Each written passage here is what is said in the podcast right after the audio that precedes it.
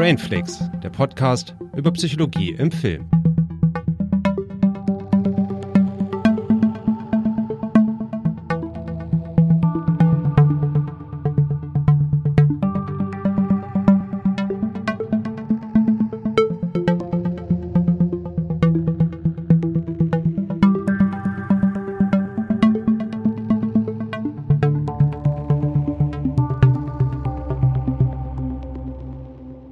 Und herzlich willkommen zu einer neuen Folge Brainflix und zu einer neuen Folge Movie Science.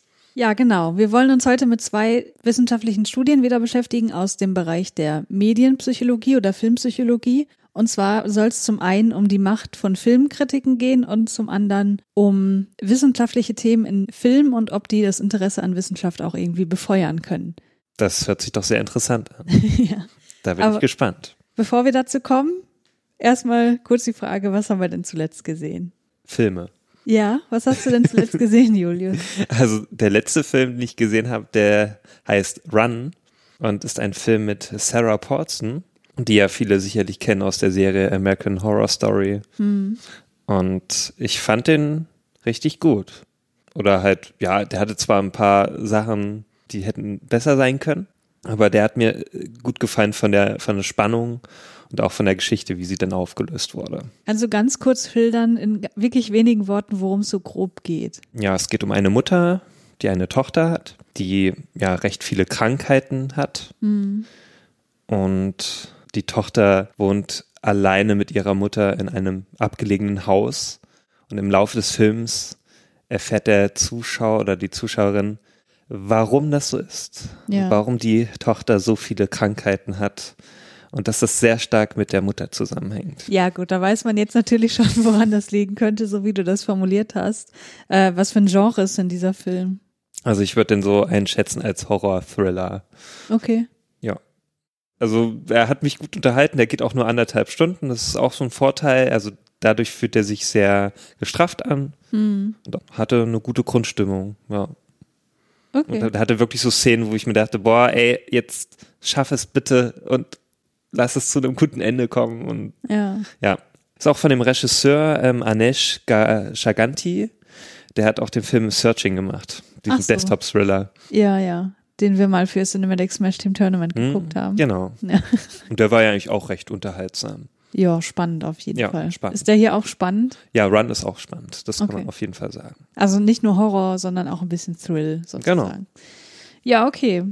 Sonst noch irgendwas, was du empfehlen möchtest? Ja, Richard Jewell von Clint Eastwood, der letzte Film von ihm. Was fandest du daran so toll? Also besonders die Darsteller fand ich gut. Also er hatte wirklich einen sehr namhaften Cast. Also zum Beispiel John Hamm spielt mit, Kathy Bates, Sam Rockwell, Olivia Wilde und in der Hauptrolle spielt äh, Paul Walter Hauser den Richard Jewell. Und der war für mich eigentlich so das Highlight des Films, weil er das ziemlich gut wiedergegeben hat, diesen, diesen Typen und dass man eigentlich schon so eine gewisse Sympathie aufbaut zu ihm und dass man das dann auch als Zuschauer so, so das durchlebt, was er erfahren musste. Das basiert ja auf eine wahre Begebenheit. Also dieses, da gab es ja so einen Anschlag in Atlanta, als die Olympischen Spiele damals waren. Und er sich so als, also der ist so, so ein, so ein Typ, der sich gerne so als, als Hilfs-Sheriff äh, aufspielt aber durch seine Statur und da, durch seine Persönlichkeit oft angeeckt ist und auch dem nicht zugetraut wurde, dass er zu hören bestimmt war. Und dass er dann somit als Security, ähm, ja, das nur als Security geschafft hat. Und ja, aber das hat ihn dann zu dieser Situation gebracht, dass er da eine Bombe entdeckt hat ähm, während einer Veranstaltung, einer Musikveranstaltung im Zuge der Olympischen Spiele. Und er wird erstmal als Held gefeiert und durch seine Vergangenheit kommt dann so raus, dass er wohl zu diesem Täterprofil passen würde, dass er selber die Bombe gelegt hat, Ach um so, Aufmerksamkeit zu erhaschen. Ja, ja. Und das führt dann zu einer Hetzjagd gegen ihn, also medialen Hetzjagd. Oh je. Das klingt wie ein schwieriger, also ein schwerer Film. So. Ja, fand ich schon. Und einer, wo man auch sehr viel Ungerechtigkeit dann halt, äh, erfährt. Und das finde ich ja immer so ein schwierig in Filmen, also wo ich dann selber sehr mitleide und auch hoffe, dass es immer irgendwie gut ausgeht. Ja. Ja, aber wirklich ein sehr unterhaltsamer und spannender Film. Aber wahrscheinlich davon Clint Eastwood eher so ein bisschen konservativ. Konservativ. Ja, genau. Man kann schon sagen, das ist recht konservativ. Steckt da auch wieder so viel Inszeniert. Patriotismus drin? Und zum Glück nicht. Also hatte ich zumindest jetzt nicht den Eindruck gehabt. Das können vielleicht andere anders sehen. Aber ich fand es eigentlich gut, dass der jetzt nicht so, also dass der recht konservativ eigentlich war. Also somit konnte man sich sehr auf diesen Fall konzentrieren. Hm. Und, und besonders die Darsteller, wie ich schon gesagt habe, also die Darstellerleistung, die fand ich wirklich sehr gut. Ja, okay. Ja, also da hat er schon ein gutes Händchen bewiesen mit dem Cast. Das klingt doch gut. Ja, was ich zuletzt gesehen habe, hat mir tatsächlich gar nicht so sehr gefallen. Ich habe mir als Reaktion auf die Folge Spätfilm, wo der Jan zu Gast war und äh, Daniel und Jan über Roadhouse gesprochen haben, Mhm. habe ich mir Roadhouse angeguckt. Mhm. Und äh, den hatte Max uns ja auch schon mal empfohlen. Ja. Und ja, ich sag mal so, das, was die beiden in dem Podcast mit sehr viel gut, wie sagt man denn, mit sehr viel gutem Willen ausblenden können oder Mhm. wo sie sagen können, ja gut, das ist natürlich problematisch, aber gewisse andere Dinge dominieren einfach. Die konnte ich halt nicht so ausblenden. Mhm. Also ja, es ist schon ein Film, der total sexistisch ist und die Frauenrollen gefallen mir halt durch die Bank überhaupt nicht und da konnte ich mich überhaupt nicht irgendwie reinfühlen und das ist mir halt total aufgestoßen die ganze Zeit. Mhm. Und ja gut, Patrick Swayze ist ja sowieso nicht mein Lieblingsschauspieler und Hm. wird er jetzt hierdurch auch nicht. Und ja, ich weiß nicht, ich konnte mich auch mit mit dem ganzen Setting nicht so wirklich anfreunden, weil es Mhm. fühlt sich schon alles sehr westernmäßig an. Es ist ja auch ein Western. Ach so, ich wollte schon sagen, was ist das für eine Art von Film? Ja, mm, also das, was, was die beiden so auf den Punkt bringen im Podcast, was so die Absurdität dieses Films ausmacht, das erkenne ich zwar auch, aber davon hätte ich mir einfach noch mehr gewünscht. Hm. Also, dass das wirklich wirkt, dafür ist er an anderen Stellen einfach zu ernst. Und ich äh, weiß Hm. nicht, ich bin nicht so richtig äh, zufrieden dann daraus gegangen. Naja, Ich glaube, ja, ich werde mir auch mal den Podcast anhören, ja, mach das auf jeden Fall, der ist sehr, sehr hörenswert. aber mal schauen, ob ich mir dann auch den Film im Zuge dessen anschauen werde. Ja, das könnte dich schon ansprechen. So, die Story an sich ist Mhm. echt nicht schlecht und man muss sagen, Sam Elliott, als der jünger war in diesem Film, Mhm. der war schon echt ganz schön hot. Also, das hätte ich nicht erwartet. Okay, ja, mehr habe ich dazu tatsächlich nicht zu sagen und ich würde sagen, wir kommen jetzt mal zum Hauptteil unserer heutigen Folge, oder? Ja, gerne.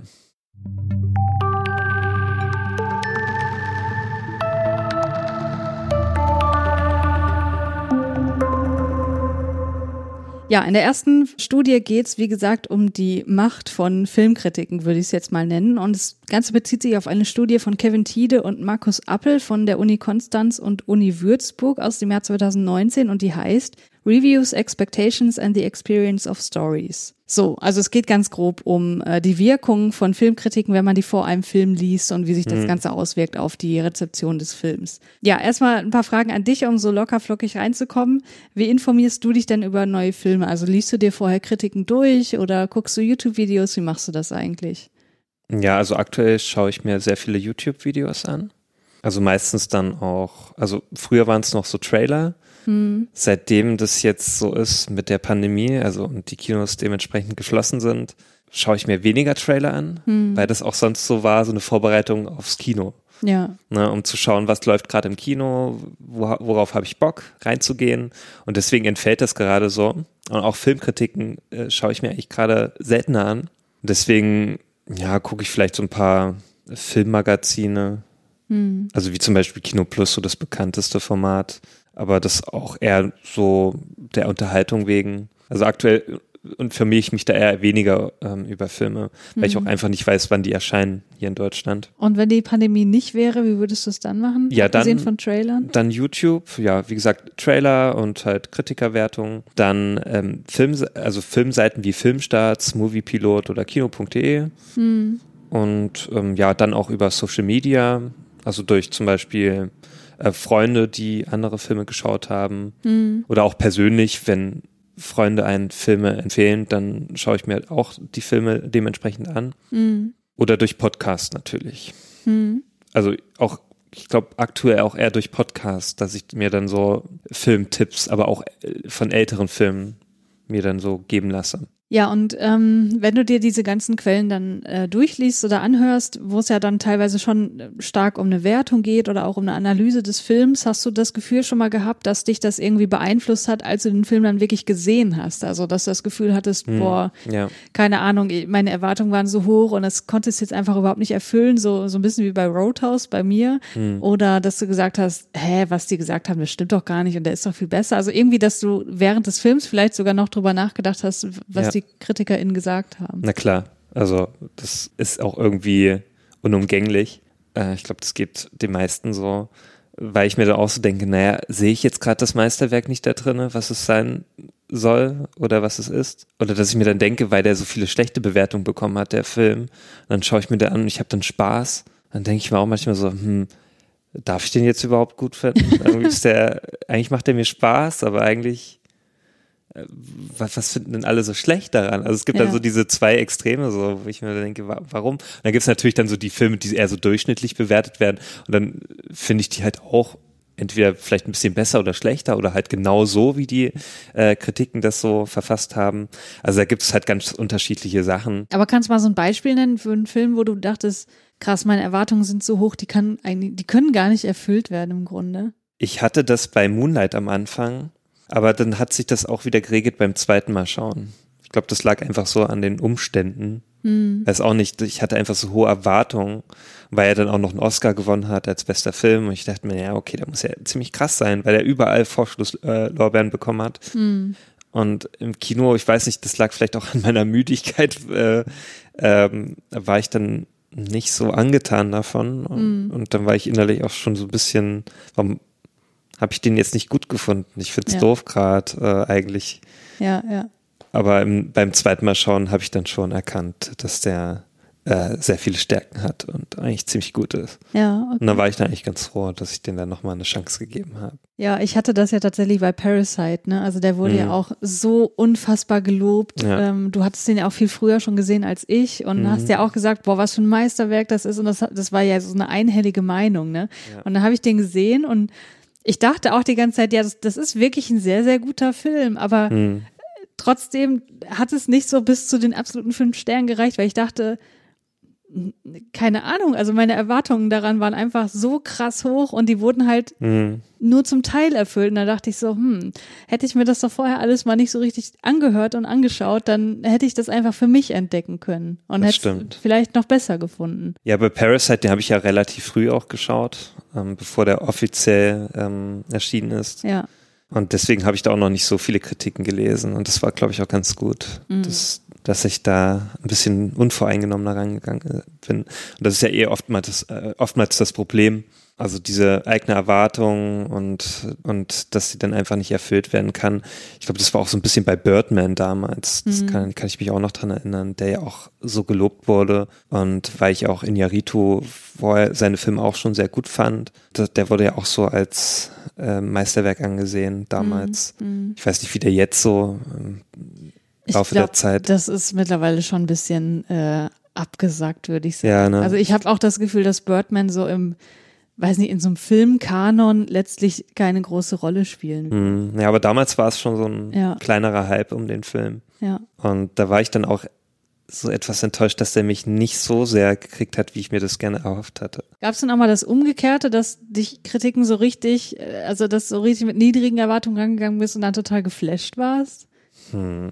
Das ging mir jetzt vielleicht zuletzt nochmal bei Silence, ähm, der ja so ein Scorsese-Film ist, der jetzt nicht durch die Bank als sehr gut angesehen wird. Hm.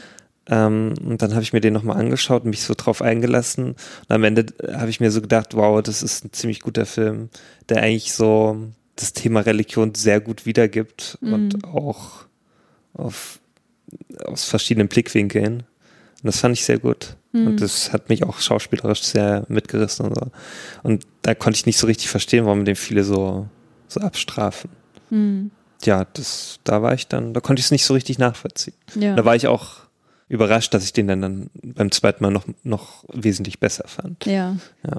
Also mir fällt da jetzt auch nicht so richtig was ein. Äh, ich kann da nur wieder so mein Standardbeispiel Johnny Mnemonic nennen, was ich ja immer irgendwie unterkriegen will, wo meine Erwartungen auch richtig, richtig niedrig waren, ne? weil mhm. im Internet so viel Scheiße über diesen Film steht. Und habe ich den geguckt und dachte so, oh, es ist einfach gerade so perfekt. und ich habe da alle, alles dran geliebt. Ja, ja. Ja, besonders so diese, diese Filme, die so ein bisschen als Trash angesehen werden. Ne? Gibt es ja auch so einige, ich mir da auch so denke, ja, eigentlich finde ich den doch ganz gut. So. Ja, Trash an sich muss ja auch nicht scheiße sein. Mm, ja, oder halt auch die allgemein als schlecht angesehen werden. Ja. Aber da fällt mir jetzt spontan nicht so viel ein dazu. Ja, auf jeden Fall äh, zeigt das ja schon mal, dass man vielleicht der Kritikerwertung nicht allzu viel hm. Glauben schenken sollte oder vielleicht sich erst hinterher damit auseinandersetzen sollte. Aber vielleicht können die ja auch wirklich was Gutes haben. Und genau darum geht's in dieser Studie, nämlich wie wirken sich Filmkritiken auf die Erwartungen der Zuschauenden aus und können sie nachfolgend die eigene Wahrnehmung des Films beeinflussen. Und was meinen die Autoren hier mit Wahrnehmung? Sie meinen, wie gut die Rezipienten sowohl der Reviews als auch Filme, also Personen, die halt ne, Kritiken sich durchlesen und dann danach den Film gucken, ähm, wie gut die sich in das Filmnarrativ hineinversetzen können und wie stark die emotional involviert sind. Also ob sozusagen dieser Grad des sich reinfühlens in einen Film durch die Filmkritiken ja tatsächlich beeinflusst wird. Hm. Ja, was würdest du denn sagen, wie fühlt es sich für dich an, wenn du von einem Film so richtig gecatcht wirst? Also wenn, wenn der emotional äh, dich richtig hat und was auch Aufmerksamkeit angeht, wie, wie ist das so? Ja, da merke ich auf jeden Fall, dass ich an nichts anderes denken kann. Mhm. Also, dass meine Gedanken da ziemlich drinne sind in dem Film. Mhm. Und das merke ich dann auch, indem ich zum Beispiel eine Weile nicht aufs Handy schaue. Ja. Also zumindest, wenn ich jetzt zu Hause einen Film schaue. Im Kino ist das eher selten, darum finde ich auch Kino so gut, weil man das dann nicht, ähm, weil ich mich dann immer mehr in dem Film drinne fühle, mhm. als zu Hause, da ist man ja dann doch mehr ab, abgelenkt. Ja. Aber ja, zu Hause merke ich das immer sehr, wenn mich ein Film catcht, ne, dass ich kaum aufs Handy schaue, dass ich kaum äh, pausiere den Film und dass ich dann wirklich den Film auf mich wirken lasse und auch meine Gedanken auch während des Films und auch nach dem Film um den Film kreisen. Hm, okay, du hast jetzt Gedanken erwähnt. Was ist so mit Emotionen? Ja, auch Emotionen. Also natürlich, dass ich dann entweder so weiß nicht, Wut verspüre, Freude oder Trauer. Also das merke ich dann auch dadurch. Ja, okay, dass sich das auf dich überträgt. Mhm, genau. Ja, die Autoren beschreiben das, was du gerade genannt hast, als Transportation beziehungsweise narratives Engagement. Und damit ist gemeint, dass die Aufmerksamkeit, die Gedanken und Emotionen auf den Film gerichtet sind. Also im Grunde genau das, was du gesagt hast. Und damit geht einher, wie man auch durch Studien schon festgestellt hat, dass wenn man diesen Zustand hat, ne, dass man so total drin ist im Film, dass die Fähigkeit zum kritischen Hinterfragen reduziert ist. Ne? Also, dass man eben nicht so drauf guckt, was passt jetzt nicht so richtig und ja. man möchte das in dem Moment auch gar nicht so sehr. Hm. Und man spürt eben selbst die Emotionen inklusive Arousal, also so diese körperliche Anspannung könnte man sagen. Und man fühlt sich halt in die Welt des Films hineinversetzt. Und äh, wenn man sich das so vergegenwärtigt, was glaubst du denn, wie Filmkritiken sich auf genau dieses Erleben auswirken können? Ja, also wenn ich vorher mir eine Kritik durchgelesen habe, dann habe ich schon oft so den Eindruck gehabt, dass ich dann genau diese Kritikpunkte versuche auf diesen Film zu übertragen, mhm. dass ich dann schaue, naja, wo sind denn jetzt diese Kritikpunkte, wo sehe ich die jetzt wieder? Ja. Und dass ich dann versuche, das auch so zu sehen, ja. dass ich dann mir auch denke, ja, okay, das stimmt ja irgendwie. Und, und wenn ich mir das vorher nicht durchgelesen habe, dann entdecke ich das, glaube ich, gar nicht oder so erst im Nachhinein. Also ich mache es auch gerne so, dass ich erst im Nachhinein das dann durchlese und das mhm. dann nochmal im Nachhinein auch so sehe. Aber wenn ich das vor dem Film lese, ja, dann, dann ähm, erwische ich mich oft, dass ich genau das dann auch ankreide, obwohl es vielleicht gar nicht so schlimm wäre, wenn ich es mir nicht durchgelesen hätte. Und das würde sich ja dann wieder auf dieses narrative Engagement, wie sie es denn auswirken, mhm. ne? dass man sozusagen rausgerissen wird. Richtig, genau, dass ich dann eher analytisch rangehe und gar nicht versuche, mich auf den Film einzulassen. Mhm. Glaubst du, dass es bei positiven und negativen Kritiken das Gleiche ist? Oder du hast jetzt wahrscheinlich eher so negative Kritiken. Ja, eher negative, gehabt, ne? richtig. Ähm, ja, bei positiven, vielleicht bei positiven würde ich mir da denken, ja, das stimmt ja genau. Irgendwie, dass ich dann auch versuche, diese Freude zu empfinden und diese Begeisterung dafür. Mhm. Oder dass ich die irgendwie versuche, äh, gerade in diesem Film zu suchen. So, ja, wo ist denn jetzt? Ich möchte jetzt auch das verspüren, wie der ähm, der äh, Rezensent. Ähm, ja. ja. Ja, die Autoren nehmen an, dass Kritiken die Erwartungen der Zuschauenden beeinflussen, die wiederum auf die Transportation oder die Involviertheit wirken. Und da sagen sie, na klar, schlechte Kritiken senken die Erwartungen, gute steigern die Erwartungen. Und bei schlechten erwartet man eher, dass einem etwas nicht gefällt, beziehungsweise achtet dann mehr darauf, ne, ob es einem mhm. wirklich nicht gefällt. Also man hat einen kritischeren Blick und dadurch weniger äh, narratives Engagement. Also man ist weniger im Film drin. Und was da sozusagen noch zusätzlich mit reinspielt, ist der Confirmation Bias. Also das bedeutet, dass man, also das ist so eine kognitive Verzerrung quasi, hm. dass Informationen aus der Umwelt so ausgewählt werden, dass sie zu den vorhandenen Erwartungen oder dem vorhandenen Wissen passen. Also dass man auch damit einhergehend gegensätzliche Informationen ignoriert oder vergisst. Also wenn du sagst, hm. ich weiß, das ist ein Megafilm, dann suchst du halt aktiv ne, auch teilweise unbewusst nach genau solchen Informationen, die diese These stützen. Und wenn ja. äh, dann irgendwas auftritt, was vielleicht nicht so positiv ist, dann neigst du eher dazu, das so zu negieren. Ne? Das hm. ist jetzt nicht so wichtig oder, ja. oder du nimmst es gar nicht erst wahr. Also das ist so ein Mechanismus, der hier äh, auch eine Rolle spielt. Ja, sie haben auf jeden Fall untersucht, wie sich diese Filmkritiken auf die Filmrezeption auswirken durch eine Studie beziehungsweise zwei Studien. Das Ganze wurde nochmal repliziert, aber ich gehe jetzt hier nur auf die erste Studie ein, weil die Ergebnisse der zweiten Studie halt auch sehr ähnlich waren. Und sie haben sich erstmal 100 Probanden gesucht, davon waren 80 weiblich, ganz klassisch Studierende. Hm. also 18 bis 31 Jahre. Und die wurden erstmal eingeteilt in eine von drei Experimentalbedingungen. Und für diese Experimentalbedingungen wurden fiktive äh, Filmreviews geschrieben. Hm. Positiv, negativ und eine Kontrollbedingung. Bei der positiven Kritik stand sowas drin, ja, der Film schafft es, dass die äh, Zuschauerinnen mit dem Protagonisten mitfiebern, der Regisseur ist sehr talentiert und die DarstellerInnen sind herausragend. Also schon ziemlich krass positive Worte. Mhm. Und bei der negativen Kritik stand halt drin, ja, die Story, die ist verwirrend, das Ende ist ziemlich irritierend, die Darstellerleistung ist höchstens durchschnittlich und die Bildqualität ist auch schlecht. So. Mhm. Also schon so, dass man denkt, okay, da erwartet mich jetzt wahrscheinlich nichts besonders Geiles. Mhm. Ja, und die Kontrollbedingungen da wurden äh, den Leuten einfach Texte vorgelegt mit allgemeinen und nicht wertenden Infos zu dem Film. Also einfach, dass man sozusagen noch ähm, die Kontrolle mit drin hat. Okay, das sind auch Leute, die lesen halt auch was zum Film, aber wir haben diese Wertung halt nicht mit drin. So, und äh, die mussten dann erstmal ein paar Persönlichkeitsfragebögen ausfüllen, weil da spielten auch noch verschiedene Persönlichkeitsvariablen äh, hier eine Rolle, auf die ich nicht eingehe. Und äh, dann haben die den jeweiligen Text gelesen aus der Gruppe, wo sie halt drin waren. Mhm und dann sollten sie erstmal ihre Erwartungen bezüglich des Films angeben. So, und dann haben sie den Film geschaut. Das war ein Film, der allen vorher unbekannt war. Und zwar hieß der Der Ausreißer. Das ist ein deutscher Kurzfilm. Mhm. Dauert 23 Minuten von Ulrike Grote und der war 2006 für einen Oscar nominiert. Also es war offenbar schon ein besserer Film. Ja.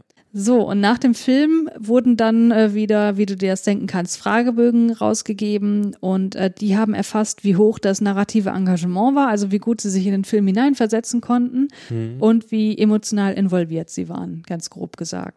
Ja, und die Ergebnisse waren jetzt folgendermaßen. Die Personen, die vorher die positive Kritik bekommen haben, berichteten das höchste Level von narrativem Engagement. Dann kam die Kontrollgruppe und bei der Gruppe mit dem negativen Review war das narrative Engagement am geringsten. Und der Unterschied war besonders ausgeprägt für emotionale Involviertheit. Mit anderen Worten, die Personen, die diese positive Kritik vorher gelesen haben, die konnten sich besser in den Film reinversetzen. Hm. Dann die Kontrollgruppe und dann die schließlich die das, die, die negative Kritik bekommen haben. Also das zeigt schon so ein bisschen offenbar, dass es da diese angenommenen Kausalmechanismen gibt. Und das ging auch noch weiter, denn diese Wirkung auf Involviertheit, die wurde durch die Erwartungen mediiert. Das heißt, sozusagen, du kannst dir die Erwartung als, als Zwischenpunkt vorstellen. Also die Ergebnisse stützen quasi diese Annahme über den kausalen Zusammenhang, dass die Kritiken die Erwartungen beeinflussen und die Erwartungen wiederum beeinflussen, wie gut du dich in den Film hineinversetzen kannst. Mhm.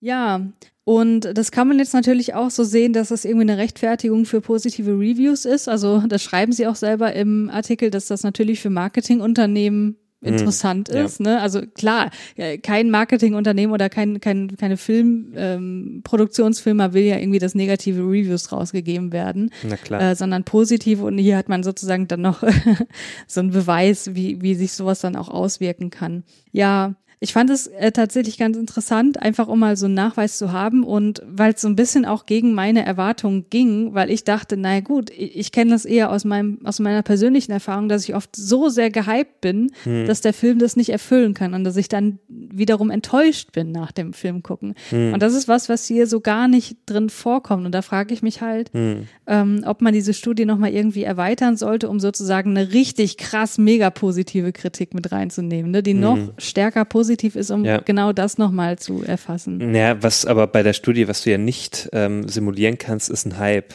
Ja. Also du kannst ja nicht, äh, wie jetzt so ein Blockbuster, wenn er jetzt ansteht, oder so ein größerer, ne, mhm. gut rezensierter Film.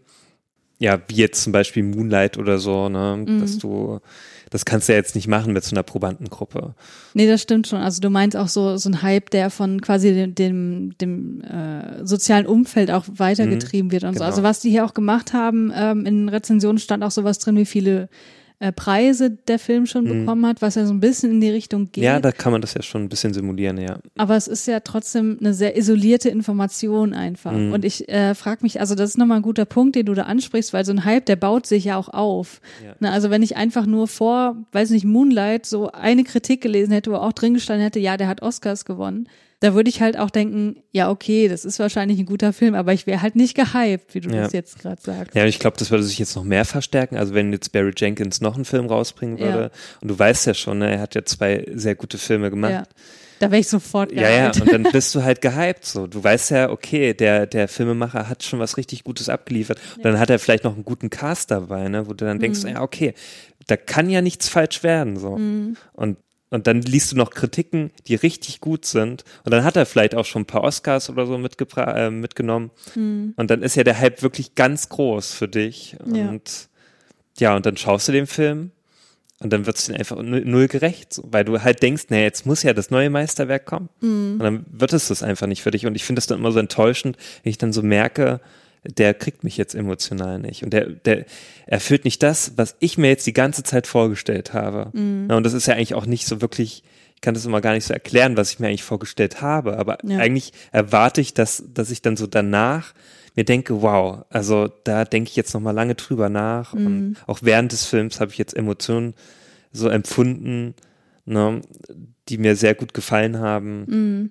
Ja, und das ist ja wirklich schwer, jetzt in so einer Studie mit äh, ja, ja. unterzubringen. Ja, das ist halt sowieso das, ne, also an, an, also Experimentalstudien haben ja schon äh, enorme Vorteile, weil du halt alles kontrollieren kannst und auch mhm. kausale ähm, Zusammenhänge erfassen kannst.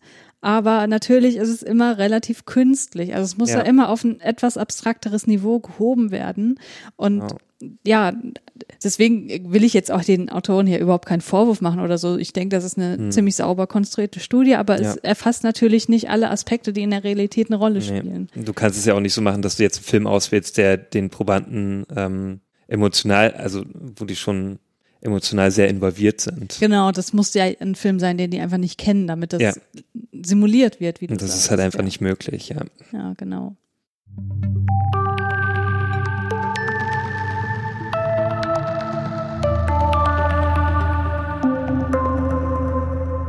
Ja, in der zweiten Studie von Kate Luong, Emily Moyer-Guzet und Jessica McKnight von der Ohio State University aus dem Jahr 2020 namens Let's Go to the Movies for Science mhm. geht's um wissenschaftliche Inhalte in Spielfilmen. Mhm. Und wie die sich auswirken können darauf, ob jemand wirklich Interesse an diesen Themen entwickelt oder nicht. Ja. Ja, gab's denn das bei dir eigentlich schon mal, dass du Interesse an einem wissenschaftlichen Thema entwickeln konntest, weil das in einem Film irgendwie eine Rolle spielte und auch ein Thema, mhm. wo du vielleicht vorher gar keinen Zugang hattest. Ja, ich habe mal überlegt, also bei den Filmen, bei dem mir das am meisten in Erinnerung geblieben ist, sind wohl die Christopher Nolan-Filme. Ja. Weil der natürlich so diesen Anspruch hat, ja. ne, dass er gewisse Themen behandelt, wie zum Beispiel jetzt zuletzt Tenet, mhm. man sich dann auch so ein bisschen mal darüber informiert hat, was das überhaupt für ein Phänomen ist, was er da verfilmt hat. Mhm. Oder auch zum Beispiel Interstellar mit den schwarzen Löchern und so weiter. Mhm, mhm, also es hat einen schon immer dazu bewegt, sich auch zu informieren. Aber mir geht es persönlich eigentlich eher bei Filmen, wenn die irgendwas Historisches behandeln. Okay, ja. Dass ich dann mir dann nochmal über diese Historie ähm, mich informiere weil mich das persönlich dann auch mehr interessiert. Also mhm. Also bei dir ist es vielleicht anders, weil du ja auch einen wissenschaftlichen Hintergrund hast. Ja, aber Geschichtswissenschaft ist ja auch eine Wissenschaft. Ja, ja, klar, ja. Und bei mir ist es immer eher so das Historische, dass sie immer so wissen möchten, ja, ist es jetzt wirklich so passiert, ne? Und was, was war so davor oder danach und ne, mhm. was hat das für Auswirkungen gehabt, so geschichtlich? Mhm. Das finde ich dann immer recht interessant und ja, lese ich mir dann wirklich nochmal so ein paar Artikel durch darüber. Mhm. Ja. Ja, das geht mir tatsächlich ähnlich. Also ich musste auch an die Christopher Nolan-Filme denken, weil einer hier auch in der äh, Studie eine Rolle spielt tatsächlich. Hm. Ähm, ich glaube auch, das sind so Paradebeispiele, weil also der Name Science Fiction sagt ja schon, dass da Science in irgendeiner Art und Weise meistens eine Rolle spielt und ob das, also das kann jetzt Physik sein, wie das bei Interstellar beispielsweise ist, aber das kann ja auch irgendwas gesellschaftswissenschaftliches sein, also dass du irgendwelche ne, gesellschaftlichen Zusammenhänge hast, die da in irgendwelchen Apokalypse-Szenarien eine Rolle spielen oder dann mhm. besonders zutage treten oder halt auch psychologische Phänomene, die auftreten, ja. die natürlich in vielen Filmen eine Rolle spielen. Deswegen gibt's ja unseren Podcast überhaupt. Ja. Ähm, ja, Genau, um sowas geht es hier. Also du hast auch schon gesagt, du liest dann manchmal so Wikipedia-Seiten ähm, mhm. danach durch. Das mache ich auch und das mache ich auch tatsächlich eher dann, äh, genau wie du gesagt hast, zu so Themen, die sich mit der Historie beschäftigen. Also beispielsweise habe ich mir dann, als ich The Crown geguckt habe, dann hinterher halt mhm. immer so versucht durchzulesen, ja, war das jetzt wirklich so? Hat sich das wirklich ja. so zugetragen? Ne? Also sind, keine Ahnung, sind Personen X und Y irgendwie wirklich im Streit auseinandergegangen oder wie war das so? Das ist natürlich dann auch eher so fast schon Gossip mäßig, ne? Mhm. aber es ist ja trotzdem irgendwie historisch und da muss ich sagen, das können Filme tatsächlich ziemlich gut bei mir auslösen, weil ich bin historisch halt prinzipiell erstmal sehr wenig interessiert. Mhm. Und da brauche ich halt oft so einen Zugang, um mich dann mit solchen Themen auch auseinanderzusetzen. Und das ist natürlich jetzt nicht nur so Gossip in, in äh, irgendwelchen Königshäusern, sondern auch dann irgendwelche einer gesellschaftlichen ähm, Auswirkung von, keine Ahnung, in welchen Bürgerkriegen oder so. Mhm. Also das äh, finde ich dann durchaus schon auch interessant. Ja, also welcher Film mir auch dann nochmal einfällt, ist dieser Film Hotel Ruanda, mhm. weil es ja um diese ja, Rassenkriege da geht, also diese Rassenaufruhen. Also es ist ja so gewesen, dass ja äh, Belgien damals diese äh, Bevölkerung von Ruanda in zwei unterschiedlichen Rassen unterteilt hat, okay. obwohl das ja keine unterschiedlichen Rassen sind. Das ist einfach nur, also ja, es gibt Rasse, ja eh keine Menschen. Ja, Rasse ist ja eh ähm, einfach ein Konstrukt ja. ähm, von Menschen und die haben das halt so gemacht, dass sie dann ja, um die besser zu kontrollieren, die Bevölkerung, die aufgeteilt hat mhm. unter zwei Rassen und irgendwann gab es Rassenunruhen und die haben sich dann gegenseitig abgemetzelt. Ne? Und es waren über eine Million Tote und so. Und das hat der Film hat das halt gezeigt und ich habe davor noch noch nicht wirklich großartig was darüber gehört. Und danach habe ich mich auch erstmal darüber informiert, weil ich, weil ich das nicht wahrhaben wollte, dass das damals so war. Mhm. Ich konnte es gar nicht glauben. Und dann habe ich mir das durchgelesen und dachte mir, krass, das ist ja wirklich so gewesen. Mhm. Und da war ich ziemlich schockiert so danach. Ja. Und, und das ist ja eigentlich auch mal ganz gut bei Filmen, dass sie das dann auch für, für Leute so rüberbringen, die sich vielleicht noch nie ne, mhm. über gewisse Konflikte informiert haben. Ja, ja. Und das ist dann immer ein großer Vorteil nochmal, um auch eine emotionale Verbindung herzustellen. Ja, genau. Also wo das jetzt bei mir zuletzt auch so war, wobei da muss ich sagen, da war schon sozusagen Interesse meinerseits vorhanden. Das war, als ich für Kino Korea halt Joint Security Area mm, geguckt ja. habe, ne, wo ich dann auch nochmal genau nachgelesen habe, ja, wie ist das denn wirklich da in dieser entmilitarisierten Zone, ne? Ja. Und wie ist das da wirklich aufgebaut? Und ne, also das hat dann sozusagen mein Interesse nochmal befeuert. Aber dass ich wirklich so gar kein Interesse vorher hatte und dann mich informiere, das sind dann halt wirklich so historische hm. Stoffe eher.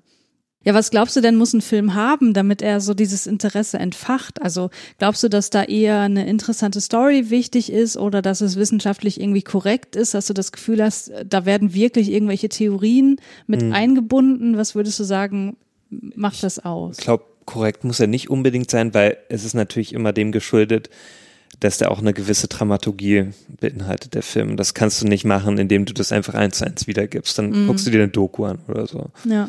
Und ein Film muss es halt schaffen, dass du ProtagonistInnen hast, die, mit dem du connecten kannst, ne, und dann auch eine gute Geschichte erzählt wird, innerhalb dieses Konflikts zum Beispiel. Mhm, ähm, also zum Beispiel bei Hotel Rwanda, da hast du halt ne, auch so einen Hauptdarsteller, der auch ähm, hier Don Schiede von Don Schiede gespielt, mhm. den man ja auch kennt.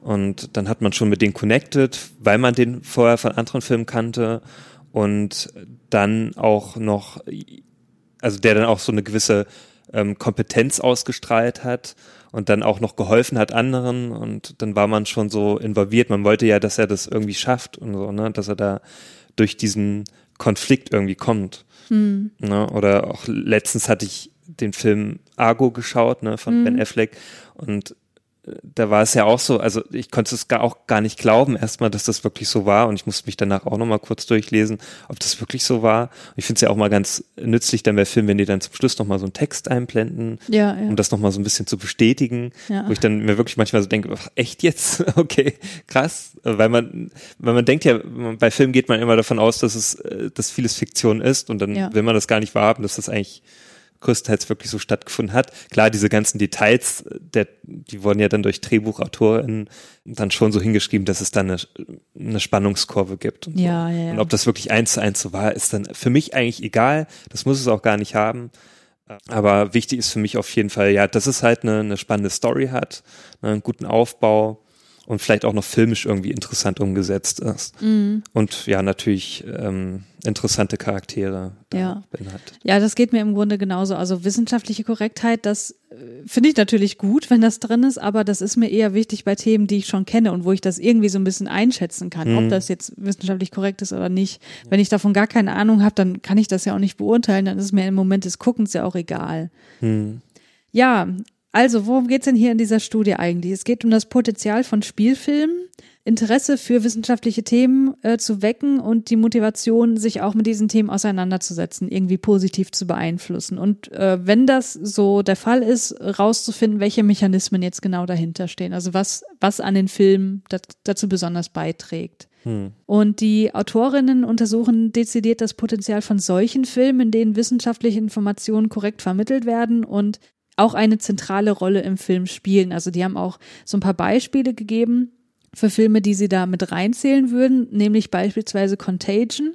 Den hatte ich ja mm, geguckt, ja. weil ich den mit Christian im, äh, in der Second Unit besprochen habe. Und da ist tatsächlich ganz lustig, dass da der R-Wert beschrieben wird. Also dass Kate Winslet genau sagt, hier der R-Wert und so, der ist so mm. und so hoch bei unserem Virus und was es aus, was es auswirkt. Und das ist halt so lustig, weil wir das natürlich jetzt aus dem Alltag ja. so kennen. Ne? Mm. Oder auch der Marsianer, wo es ja darum geht, wie funktioniert Botanik und Biologie und Chemie auf dem Mars, was ja auch ne, in Zusammenarbeit mit äh, Wissenschaftlern auch dann, also ich mhm. glaube, das Buch, auf dem das basiert, halt auch schon ähm, sozusagen ja. mit einer wissenschaftlichen Perspektive alles gemacht wurde.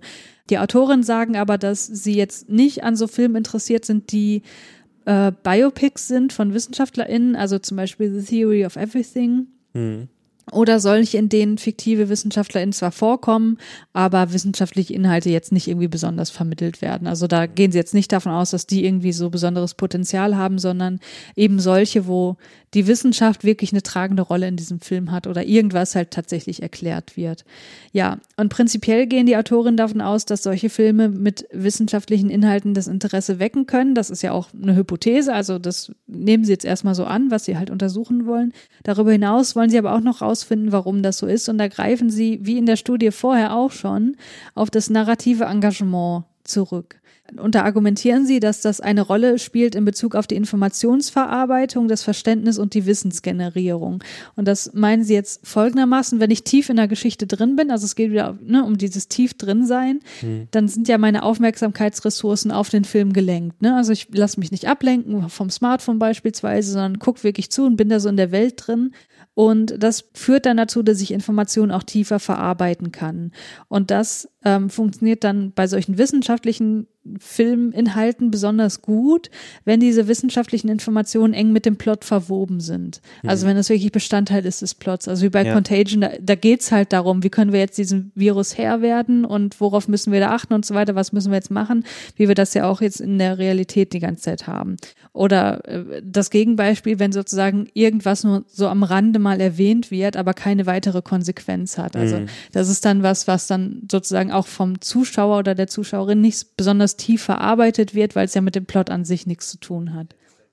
Ja, und das, was ich gerade beschrieben habe, diese, diese tiefe Verarbeitung von, von wissenschaftlichen Informationen in Spielfilmen, das nennen sie äh, Engagement with Scientific Content. Und das bedeutet, wie viel Aufmerksamkeit ich den wissenschaftlichen Inhalten widme, wie tief ich diese Inhalte verarbeite und wie gut ich sie verstehe und wie stark verwoben diese in die wie stark verwoben die wissenschaftlichen Inhalte in das Filmnarrativ sind. So, um jetzt nochmal auf dein äh, Beispiel zurückzukommen, also das ist ja beispielsweise Interstellar genannt oder mhm. auch Tenet. Ähm, wie hoch war denn da deines Erachtens das Engagement mit wissenschaftlichen Inhalten? Also wie, ähm, wie gut waren die mit dem Film verwoben da und wie gut hast du dich dann während des Filmguckens schon damit auseinandergesetzt mit diesen wissenschaftlichen Konzepten? Ja, also Nolan löst es ja mal so, dass es irgendwelche Wissenschaftler oder Wissenschaftlerinnen gibt, die das dann erklären, hm. das Phänomen ja. Naja, das wird ja ihnen auch oft vorgeworfen, so dieses, diese Exposition, ja. dass er das auch ein bisschen zu oft und ähm, zu lange mhm. in, in seinem Film behandelt. Also ein gutes Beispiel ist ja auch Inception, in dem dann zum Beispiel Leonardo DiCaprio, äh, ne, der Figur von Elliot Page, äh, dann erklärt. Ja. Naja, und äh, als Zuschauer ist man ja dann selber äh, diese Figur und ja. ähm, bekommt man das ja selber ähm, vermittelt und so macht er das ja eigentlich fast immer. Ne? Mhm. Und das war jetzt auch bei Tenet ja auch, also wurde John David Washington das so erklärt alles. Ne? Er wurde so reingeführt und man war dann selber der John David Washington in mhm. der Art, ne? mit diesen inversen äh, Zeiten, die mhm. dann da stattfinden. Das ist ja oft so, dass, dass die ProtagonistInnen dann selber erstmal so das neu kennenlernen müssen mhm. und man selber ähm, bekommt man das dann auch Stück für Stück so ähm, näher gebracht. Ja. Aber konntest du das während des Schauens schon gut nachvollziehen oder hast du gesagt, also, oder hast du das sozusagen im Kopf für dich so abgekoppelt nach dem Motto, ja, das ist jetzt das Wissenschaftliche, da kann, muss ich jetzt nicht so drüber nachdenken? Mm, ja, bei Tenet war es eher, da musste ich den ein zweites Mal anschauen, um ja. dann mehr damit klarzukommen, weil beim ersten Mal habe ich kaum was verstanden davon. Mm, mm. Da war ich auch recht überfordert. Und bei Interstellar zum Beispiel, da hat mich das sehr interessiert, weil das auch so was ist. Also so, ja, also Weltraum und auch schwarze Löcher, da war ich dann auch sehr schnell drinne, mhm. weil ich mir, weil ich dann auch sehr gerne wissen wollte, naja, was hat das denn auf sich? Und ich ja. fand, das wurde da auch gut rübergebracht, mhm. auch visuell. Ähm, und bei Inception zum Beispiel auch mit diesen verschiedenen Ebenen der Träume. Mhm. Ich fand, das wurde eigentlich auch ganz gut erklärt, auch bildlich dann. Also doch, auch durch diese Emotionalität von Leonardo DiCaprios Figur ja. hat man dann, konnte man auch sehr gut connecten. Ja, das stimmt schon. Wobei man ja sagen muss, dass Inception jetzt nicht so krass wissenschaftliche Fakten irgendwie vermittelt. Ne? Also da ist ja, Interstellar schon eine andere Nummer, wo es ja wirklich, schon. wo halt sozusagen die Relativitätstheorie wirklich angewendet wird ne? und mhm. du die mhm. Konsequenzen dessen siehst durch die ja. Zeitdilatation, dass die Zeit auf unterschiedlichen Planeten durch die Geschwindigkeiten, bla bla, mhm. Gravitation und so weiter halt unterschiedlich schnell vergeht, was ja im Film richtig stark Konsequenzen hat. Ne? Also ich finde, genau. Interstellar ist da auch so ein perfektes Beispiel, wie die wissenschaftlichen Inhalte mit dem Narrativ verwoben sind. Das ist halt im Grunde eins. Das eine bedingt einander. Mhm. Ne? Und das hast du halt bei anderen Filmen, wo, ja, weiß nicht, ein Wissenschaftler halt mal vorkommt oder so, halt nicht. Also das ist jetzt ein blödes Beispiel, aber weil ich, weil ich das halt letztens geguckt habe, ist Pacific Rim, ne? wo du die ja. nervigen Wissenschaftler da hast, die. So als Sidekicks so. Ähm, ja, genau. Die halt schon irgendwas erforschen, was in der Welt auch wichtig mhm. ist, aber das ist ja keine richtige Wissenschaft. Also ja, und du lernst ja auch nicht, Standpunkt. Und du lernst ja auch nicht wirklich was daraus. Ja. Also ich habe jetzt nicht nach, äh, nach Pacific Rim versucht, irgendwie jetzt was zu recherchieren. Ja, genau, genau. Das war komplett egal auch für ja. den Film. Also eigentlich ging es ja, ja vordergründig um die Action. Genau, und ja. Nolan ver verwebt das ja mehr ähm, mit der Wissenschaft und der Action, die dann stattfindet. Ja, genau. genau. Ja, gut. Ähm, die Autorin nehmen an, neben der Annahme, dass äh, Filme mit wissenschaftlichen Inhalten das Interesse wecken können für solche Inhalte, machen die Autoren eben auch Annahmen darüber, wie das Ganze wirkt. Und sie sagen jetzt, je höher dieses äh, Engagement with Scientific Content ist, also je mehr in Aufmerksamkeit ich diesen wissenschaftlichen Inhalten widme und je tiefer ich die verarbeite und so weiter, desto mehr Wissen erhalten ZuschauerInnen durch den Film und desto größer ist dann auch das Interesse und desto eher suchen sie nach dem Film Informationen zu dem Thema. Mhm. Ja, wie haben Sie das Ganze untersucht? Sie haben auch wieder, wie in der Studie zuvor, eine, ein Experiment durchgeführt mit 205 ProbandInnen. Davon waren 59 Prozent weiblich. Es waren auch wieder Studierende. Im Schnitt waren die 21 Jahre alt. Und diese ProbandInnen wurden in zwei Gruppen eingeteilt. Die erste Gruppe schaute 45 Minuten aus dem Film Interstellar, weil das eben ein gutes Beispiel ist für so einen Film, weil da die wissenschaftlichen Theorien und Befunde eine zentrale Rolle spielen und zu großen Teilen auch akkurat dargestellt werden. Mhm. Na, Interstellar ist ja auch in Zusammenarbeit mit äh, Physikern entstanden. Und die zweite Gruppe sah 45 Minuten aus einem anderen Film ohne wissenschaftliche Inhalte, und zwar Der Mandant. Das ist so ein Gerichtsfilm, wo auch Matthew McConaughey ne, hm, die Hauptrolle ja. spielt. Also da hat, ich weiß nicht, ob das wirklich so eine, ja, wichtige Voraussetzung war, dass es jetzt der gleiche Hauptdarsteller war, aber da haben sie hier halt auch nochmal so eine gewisse Vergleichbarkeit geschaffen. Mhm. Ja, nach dem Anschauen des jeweiligen Clips wurden die Probanden gebeten, diverse Fragebögen zu beantworten. Zum einen zum narrativen Engagement, zum Beispiel während des Films kam mir die Filmwelt näher vor als die reale Welt. Das war so ein Item um einfach so dieses Hineinversetzen zu erfassen. Dann das Engagement mit dem wissenschaftlichen Inhalt. Beispielsweise, ich war in der Lage, die wissenschaftlichen Inhalte zu verstehen oder ich hatte das Gefühl, dass die wissenschaftlichen Inhalte zum Plot beigetragen haben. Hm. Dann Aneignung von Wissen zu Astrophysik. Ähm, das haben sie erfasst durch Wahr- oder Falschfragen. Zum Beispiel, Wurmlöcher und schwarze Löcher sind unterschiedliche Begriffe für dasselbe Phänomen äh, wo sie dann sagen sollten, ob das eine richtige oder falsche Aussage wäre. Und das wäre hier eine falsche Aussage gewesen. Ja.